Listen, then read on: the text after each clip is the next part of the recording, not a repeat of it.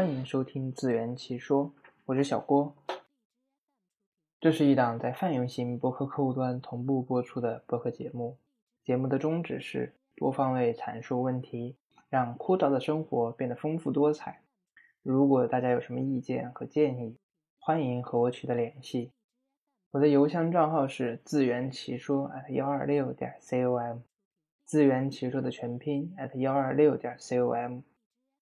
另外，喜欢的朋友也可以点击订阅本节目。本期节目呢，我们主要来讲一下苹果公司。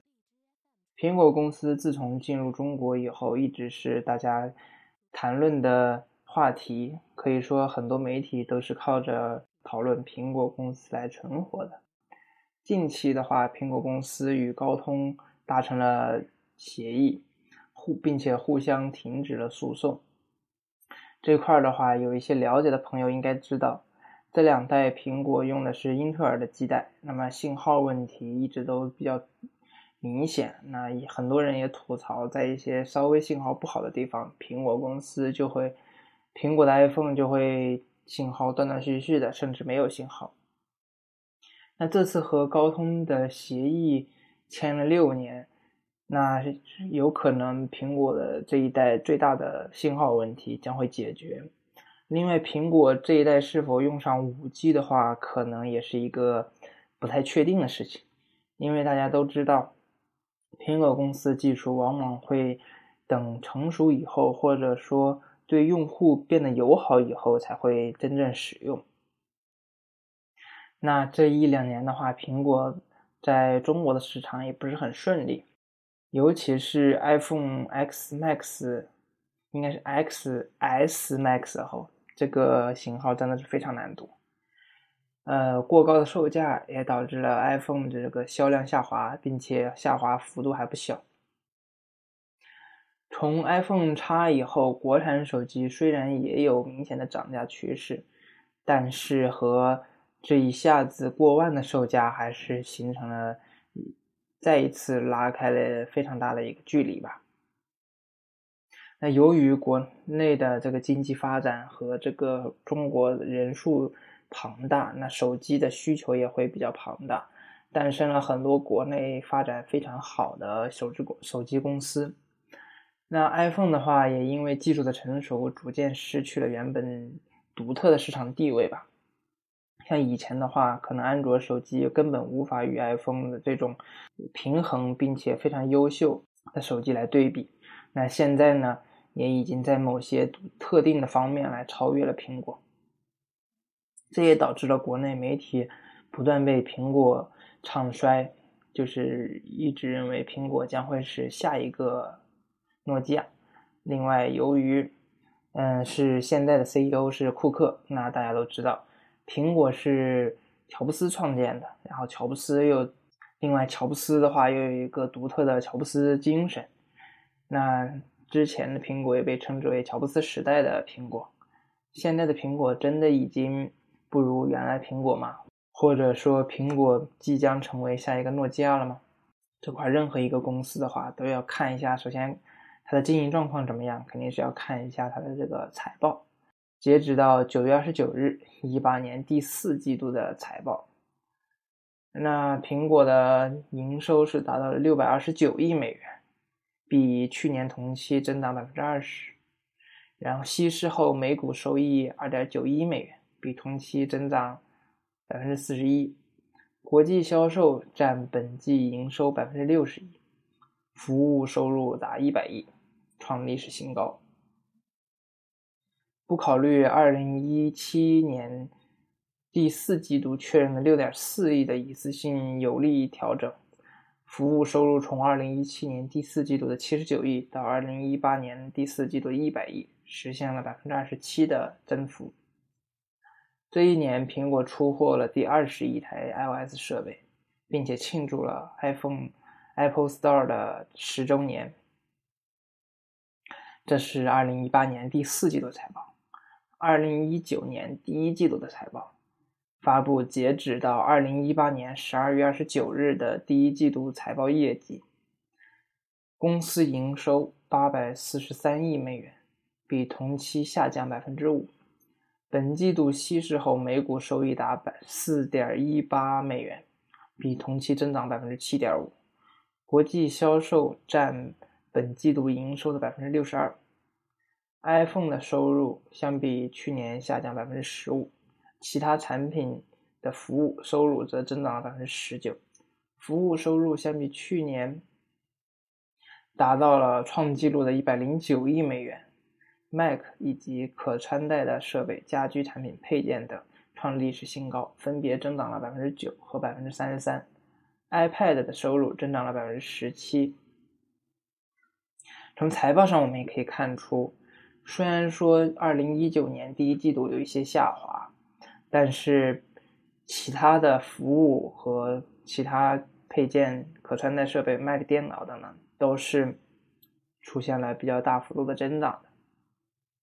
那由于苹果公司的整体的生态环境是比较建立或者说健全的，那从财单单从财报上来看的话，苹果公司距离下一个诺基亚肯定还是有。很长的距离了。那现在的苹果公司也在寻求改变或者说突破。此外，二零一八年度 iPhone 的全球出货量为二点二五亿部，全年的售价超过九千元的 iPhone 出货量占比为百分之九。这里也可以看出，iPhone 的销量下滑主要的原因是价格的提升，并且虽然说销量下滑了，但是利润却增长。如此大规模的销售情况，iPhone 目前而言还是一家非常庞大或者说非常强势的一个手机的生产厂商。那最近国内的话，这两年华为宣传是比较火的，然后华为的发布会上呢，也不断的碰瓷苹果这块的话，大家可以去看一下。那用碰瓷的话，我觉得也算是比较贴切，并且没有太大的争议。这块华为的宣传其实是我不是非常喜欢的。作为一个如此强大的跨国公司，有那么强的研发实力，不断的去和友商去在进行全方位的对比，然后单方面的评价所谓的超越，这块有一些降低了自己的身份。那这块我们也来简单说一下华为的数据吧。华为公布了最新的旗舰设备 P20 系列和 Mate 20系列。那这里要说一下，P20 系列是包括 P20 和 P20 Pro，Mate 20系列也当然也包含了 Mate 20和 Mate 20 Pro 的。那 Mate 20和 Pro 系列的话，其实价格差距还是比较大的，普遍在一到两千。那二零一八年的话，这两个系列的产品分别销售了一千六百万台和五百万台，也就是 P 二零系列是一千六百万，Mate 二零系列是五百万。那此外的话，华为的最大的销售来自终端品牌 nova，那全年销量超过六千五百万。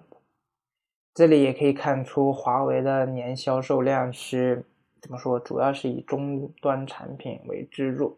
当然，这也已经是非常好的数据了，因为前几年的时候，整个国内的厂商销量数据支撑基本上是靠低端数据，也就是千元机来支撑的。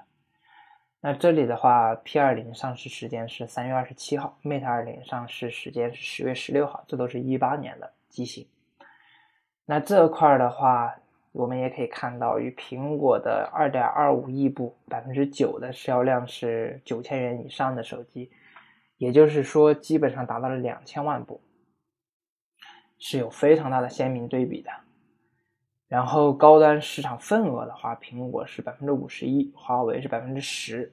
当然，这个百分之十已经是非常的高的一个占有率了，那也很证明说，国内的这个高端市场。也在不断的被国产机所占有。那手机利润的话，苹果是百分之七十三，三星是百分之十三，剩下的是中国的百分之十三。也就是说，其他的机型和三星这个品牌都是百分之十三，那剩下的就是苹果的百分之七十三。那可以看到，高端机的话，与苹果的之间的差距还是非常非常巨大的。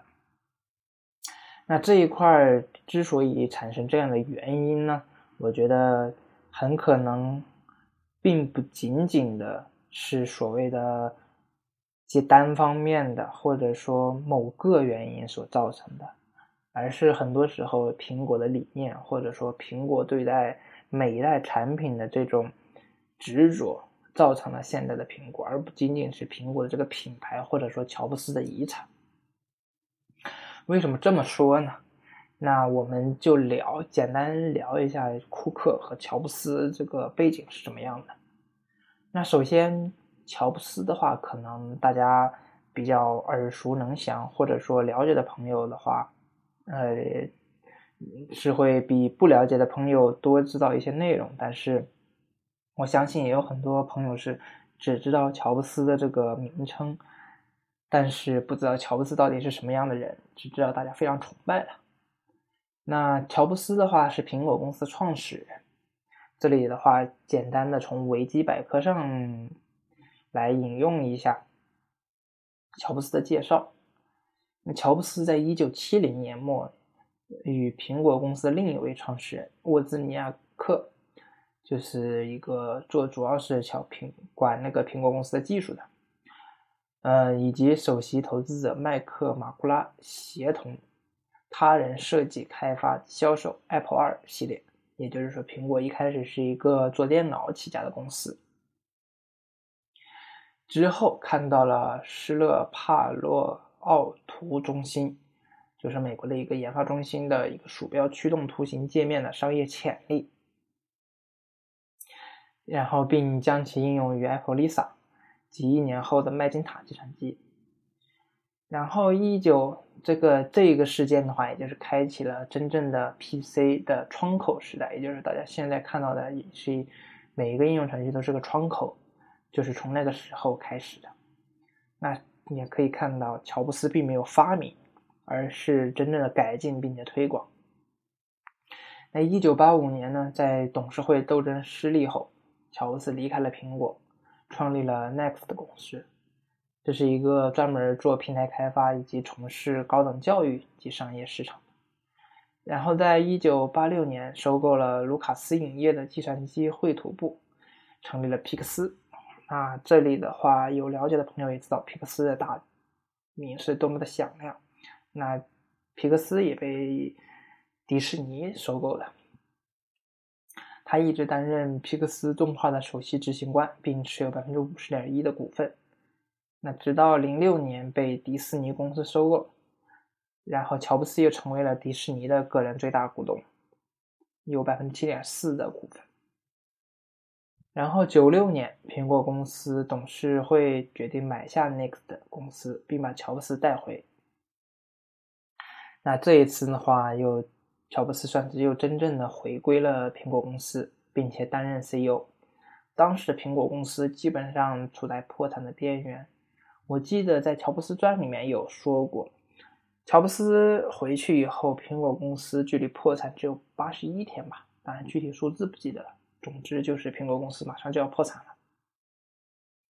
乔布斯回归后，那带领苹果创造辉煌，并且陆续发布了 iPod。iPhone、iPad，那大家比较出名的，或者说比较知道的一场发布会，是那个乔布斯从一个牛皮袋里面抽出 MacBook Air，那时候的震惊。当时的 PC 虽然说笔记本电脑已经是可以做成便携式的了，但是那种傻大笨粗以及低分屏所带来的困扰，一下子就被 Mac 当时的高分屏。或者说精致的界面所干掉，并且当时 MacBook Air 的轻薄是开创式的。乔布斯被认为是计算机业和娱乐界的标志人物。那同时，他七次登上《时代》杂志的封面，被认为是全球最成功的商人之一。之后的话是聊一下库克。那库克的话，我们还是简单引用一下维基百科的资料。那库克的话，算是在乔布斯回归以后加入苹果公司的。在九八年三月，库克进入苹果的计算机公司担任任职。九八年至两千年担任运营部的总裁，两年之内，他将公司的仓储商品库存量从七十天缩短到十天内。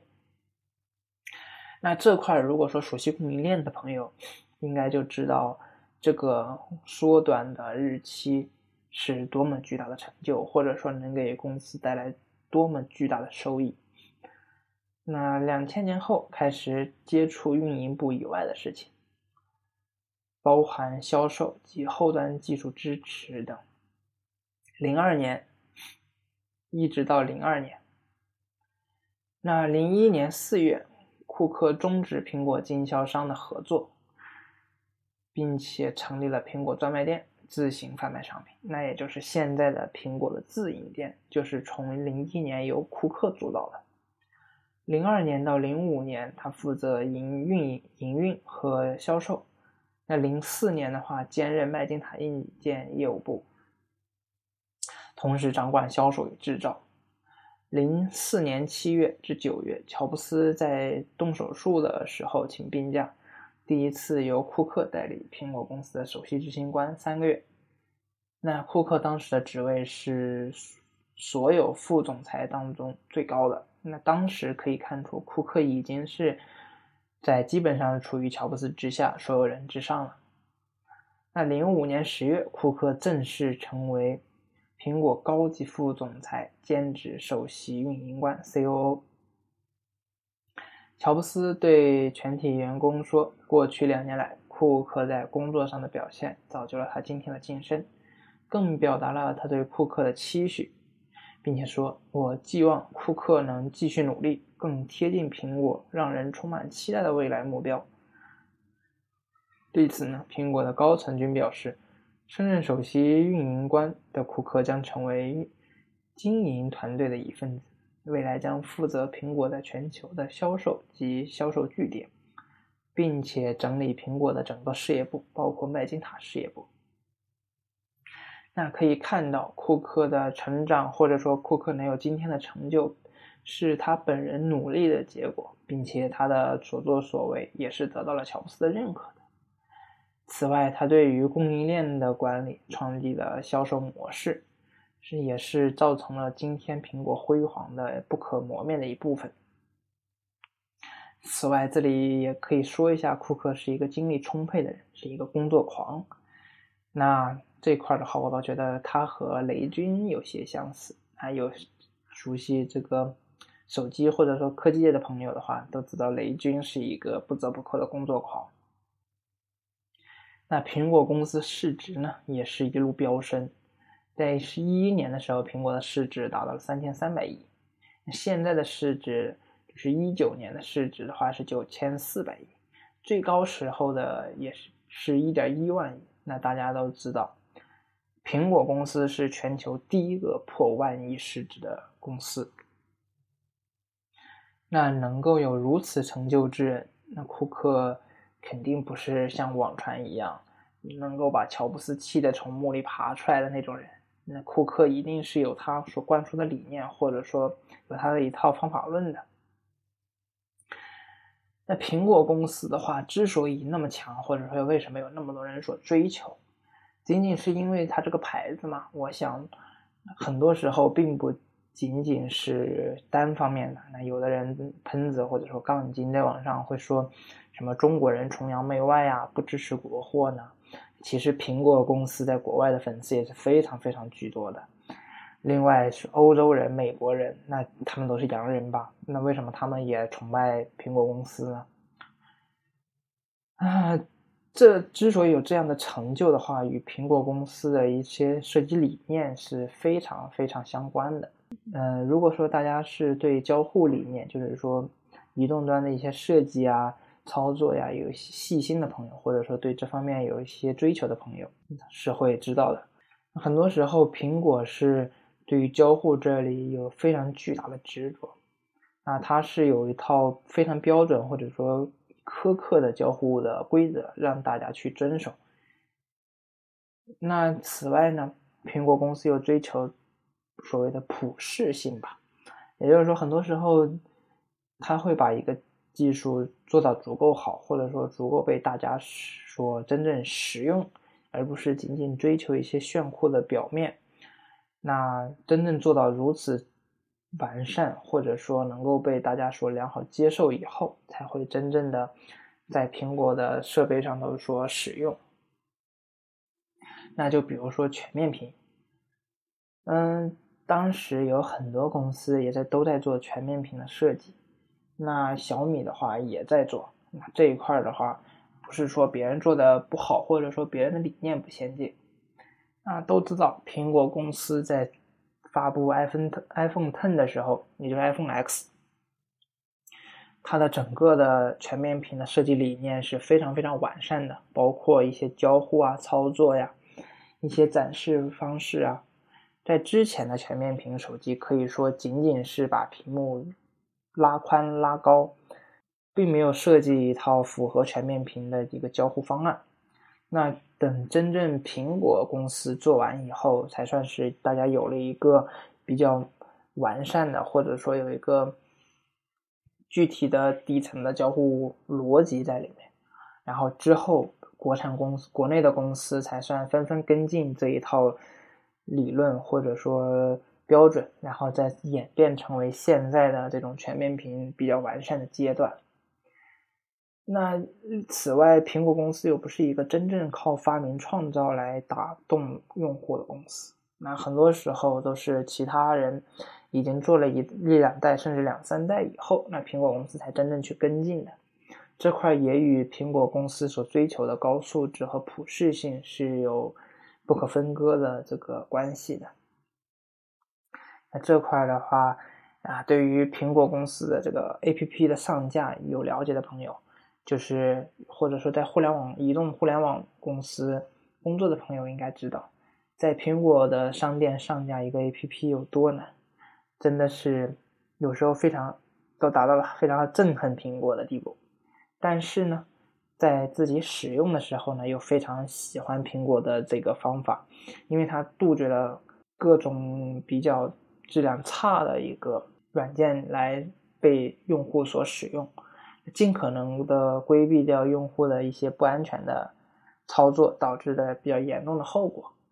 那苹果也对于用户的隐私有一些非常变态的要求，这些都是苹果所追求的。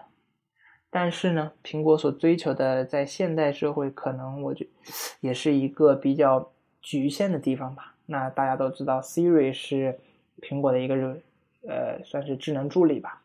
那在非常早期的时候，苹果公司已经发布了 Siri，之后过了三四年，甚至四五年之后，其他公司才算是跟进这一块儿。但是我们也知道，小像小米的小爱同学呢，天猫精灵啊，包括国外的什么亚马逊音箱啊，在这一块都有非常好的一个体验。呃，这块的话可以大概说一下。一个题外话就是说，如果说这种人工助手呢，它很多时候不仅仅是识别到你这个说了什么，它更重要的是要理解你说了什么。那这块需要大量的数据，就是人们日常对话的一些数据。那它有只有获取到这些数据以后，根据人工智能这种学习。来理解，呃，如果说想要达到非常好的一个效果的话，就需要不断的把用户日常的一些说话行为都给上传到服务器来，通过这个云端的学习来成长。那苹果公司由于这种隐私保护，它不会把用户的这种对话数据来上传到云端，所以造成了 Siri 现在一直是被大家认为是非常智障，甚至这块都又生成了很多。都产生了很多段子被大家所调侃，又不得不说苹果公司在某些发明创造上，又有苹很多苹果的这种特色。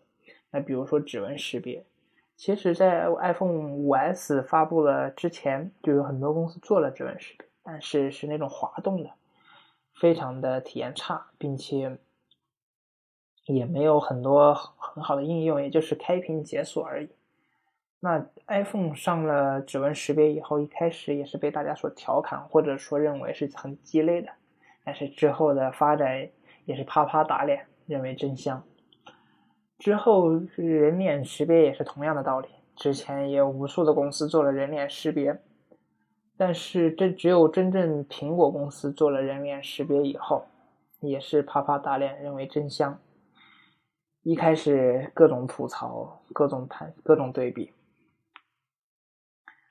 此外，然后一些 AR 的工具啊，苹果手表在健康领域的布局啊，也是一些怎么说呢？开始说普遍不被看好，之后又会达到一些不错的效果。这块的话，也非常期待苹果在新的 AR 领域有所突破，或者说有所建树。那国内的公司的话，很多时候这一块是做的非常差的，或者真的是非常糟糕。可能也与发展时间短，寻求必须寻求一些商业上的突破吧。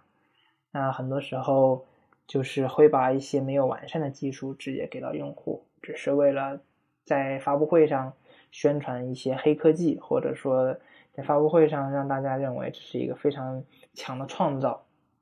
但是过后用户买完之后呢，又发现好像并没有说的那么强，或者说并没有给用户那么高的。体验上的增加，就比如说现在的这个双面屏吧，其实我觉得就有这一定的这个噱头在里面。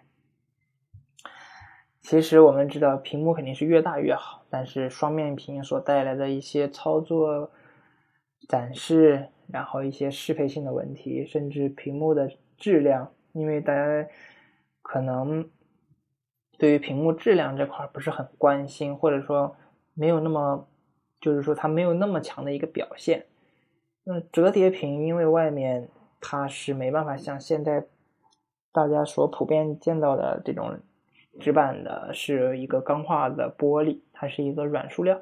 那么刮花呀这种，或者说呃上屏幕上有一些摩擦，是很容易产生痕迹的。此外，折叠的那个缝隙的屏幕使用寿命还是有待商榷的。经过多次折叠以后，它是否能够有这么长的使用寿命？目前而言还是打一个问号的。那此外要吐槽一下国内的媒体啊，发布了很多不严谨的文章，嗯，也包含了很多碰瓷式的宣传方式，或者说一些水军。这里的话真的是都可以展开一起讨论各个论水军黑。其他品牌的一个方式是怎么样的？嗯，这一块的话，我觉得大家还是尽量的少来根据一些网上的所谓的资料啊，或者说所谓的宣传宣传的帖子来认知各个品牌，还是要深入的理解这种品牌文化，或者说。去实体店里面亲自上手感受一下不同的品牌之间的差别，就是把自己日常使用的功能在体验店里面使用一下，或者说看一下哪个的手机外观比较好就可以购买了。那至于说很多花里胡哨的功能，这并没有给大家带来很高的这种体验上的差别。此外，越贵的基本来说现在就是越好的，不管是性能上还是用户体验上。和价格成正比的，拿到很少的价格买到很高的体验，几乎是不太可能的。它一定是在某些方面有缺失，或者说有阉割的，只是很多时候不会把那些不好的方面宣传罢了。那 iPhone 的话，肯定是有它独特的一个优势，也有它比较呃大的劣势在里面。这块的话，只能说各有各的优点吧。那不同的人肯定是有不同的需要，或者说有不同对于不同方面的一些要求。有的人可能觉得啊，我就是打电话，那我就对于通话的要求会非常高；或者有的人我就是要追剧，那我就特别希望屏幕大。有的人可能就是玩游戏，我就特别追求玩游戏的这种体验。那不同的人对于不同的地方有很不同的要求，或者说它的优先级是不一样的。那这块的话，没必要看网上的很多帖子来宣传这个好或者那个不好，真正还是要体验一下。那中国的公司和世界的公司，老实说还是有一些比较大的差距的，不仅是一些底层的框架呀，还是人员的管理呀，然后包括一些品牌宣传呐，都是非常非常巨大的差距的。那，哪怕是华为这样的公司，其实我觉得它很多时候受国内的这种影响吧，它也是做了一些比较令人感觉不舒服的事情，或者说对于一些比较了解的人来说，觉得它有些言过其实，或者有些夸大的水分在里面。那很多时候这样的操作其实会大大的损失品牌的这种信任度，或者说对于品牌的一些追求、核心理念是有一些缺影响或者说伤害的。那这块的话，也希望国内的公司随着时间的发展，随着商业模式的成熟，能够赶快追上来吧。因为谁也希望国内的公司越来越好。那能够打破国外公司的这种垄断或者说封锁，但是很多时候国内的公司却可以说是希望越大失望越大吧。那就比如说游戏里面，国内公司就基本上没有什么三 A 大作，就是因为快速的追求挣钱商业化了，并没有长时期的打磨一个游戏，也没有那么高投入。对于这种游戏的精神层面的追求，只是追求商业化来挣钱，嗯，这一块儿也是国内的公司很多时候所缺失的一种，可以说是情怀吧。那本期的节目呢就到这里，如果说大家有什么意见和建议，欢迎通过邮箱和我取得联系。我的邮箱账号是自圆其说 at 幺二六点 com，自圆其说的全拼 at 幺二六点 com。此外，也欢迎大家在节目的下方进行留言，期待您的回复。我们下期再见。